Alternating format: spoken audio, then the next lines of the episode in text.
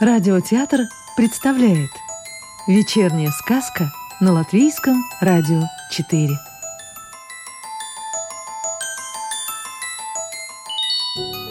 Сегодня слушаем сказку Инессы Александры Волковой. Крыска по имени Шушу и ее азбука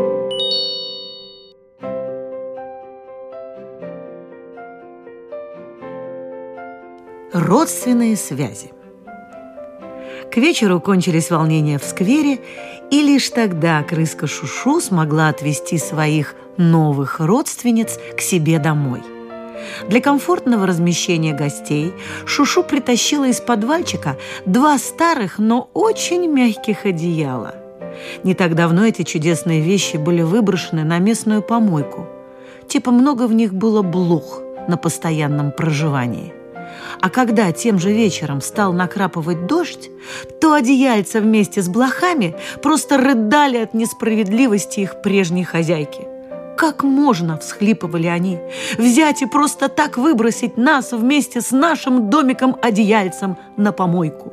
Ведь мы жили, кстати, чудесно жили, много дней в этой семье, а тут на тебе не нужны. Типа, чем травить блох в одеяле, лучше их выбросить. И выбросили ведь. Но и где справедливость? И зачем же нас травить? Мы ж вроде ваших кровных родственников. Мы же так всех любим, продолжали рыдать блохи.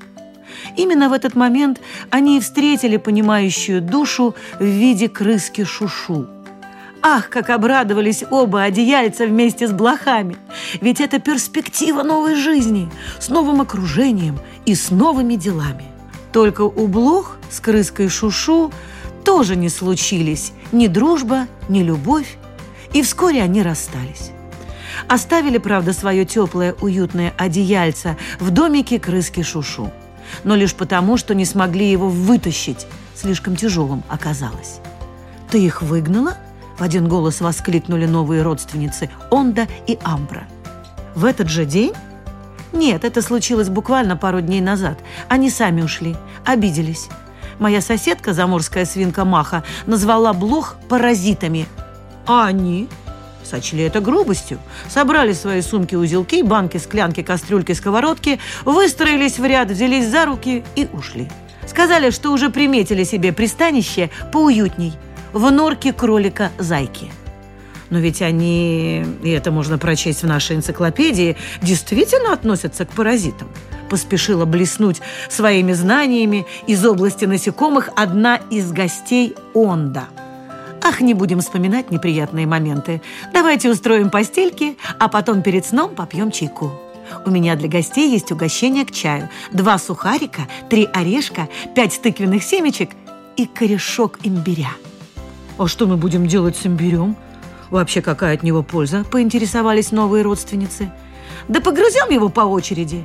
Я и сама еще не пробовала, но слышала, что вкус волшебный. И в голове стройность мыслей наблюдается. Нам ведь нужна стройность мыслей для вечернего обучения. А так как стройность мысли всем была необходима, то крыска Шушу и две ее родственницы поспешили за столик чайку попить. Для такого приятного события, знакомства с новыми родственницами, крыска Шушу достала из кухонного шкафчика чудесный чайный сервиз. Сервиз появился в домике очень давно, и Шушу все никак не могла его продемонстрировать, все повода не находила. А тут После чая три крысы еще долго беседовали на всякие приятные темы о развлечениях и о культурном досуге, о семейных ценностях и о воспитании детей и подростков, о моде и рекламе, о здоровье и о рациональном питании. Обсудили интерьер домика Шушу. При этом присоветовали подвинуть столик ближе к окну. Это чтобы свет правильно падал на азбуку. Перед сном составили график освоения азбуки. График получился длинный на всю стену. И теперь каждый день, прямо с утра и до обеда, родственницы Онда и Амбра обучали крыску Шушу грамоте. К концу недели крыска Шушу прочла уже целую строчку. И чтобы продемонстрировать это большое достижение, решила устроить презентацию прямо в скверике. Для этого она взобралась на пенек. «Мама мыла раму!» Торжественно и громко прочла Шушу строчку из азбуки. «А почему мама моет тебе раму?» Хором закричали мышата. Мы привыкли сами мыть. Наша маменька-мышь никогда не моет какие-то там рамы. Она говорит, а для чего я вас тут пою-кормлю? То есть от своих деток-мышат она и ожидает всякие там уборки-приборки. Типа, кто в норке больше всех разбрасывает, тот и прибирает. А она не могла бы и мне помыть окна, проскрипела черепаха Жанет. У меня уже сто лет никто их не мыл. У тебя, Жанет, нет ни домика, ни окон в домике. Ты на болоте живешь!» – возмутился крот Пузик. «Почему же нет домика? У меня есть чудесная коробка из-под печенья. Мне кролик-зайка по весне даже прогрыз в коробке два отверстия. Они похожи на окна. Я туда стеклышки собираюсь вставить. Мне кот Василий подарил два стеклышка от очков. Главное, чтобы окна кто-то помыл потом. Вот хоть бы твоя мама не успокаивалась черепаха. Мама не должна мыть кому-то окна, опять заволновались мышата. И вообще, мама должна уметь некоторые обязательные вещи. Вязать чулки, печь пирожки, делать замечания и ставить в угол. А всем подряд мыть окна она и не должна. Друзья, вы все неправильно поняли. Мама мыла раму. Это всего лишь обязательная фраза из азбуки, сообщила крыска Шушу. И раз я ее смогла прочесть, то это значит, что я умею читать.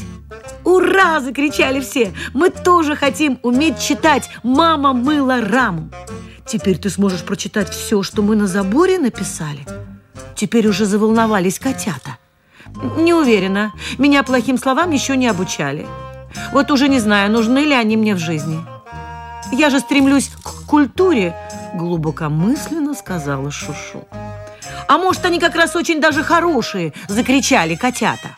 «Хорошие слова на заборах не пишут», – заявила обиженная котятами черепаха Жанет. «Я вас обучаю хорошим манерам, а вы на заборе всякие скверности обо мне пишете. Мы больше не будем. Мы же не знаем, что мы там написали. А теперь для нас главное самим прочесть то, что написали. Это, ну, чтобы знать, какие слова плохие, а какие хорошие. А для этого и нам нужно научиться читать «Мама мыла раму». И мы хотим учить буквы.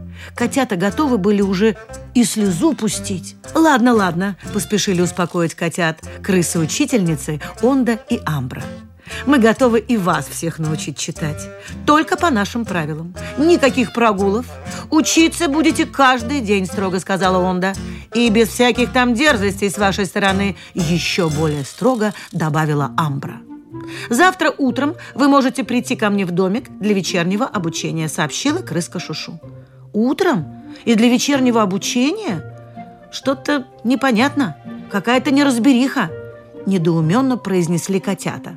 Это так условно мы назвали курсы по ликвидации безграмотности. Вечернее обучение.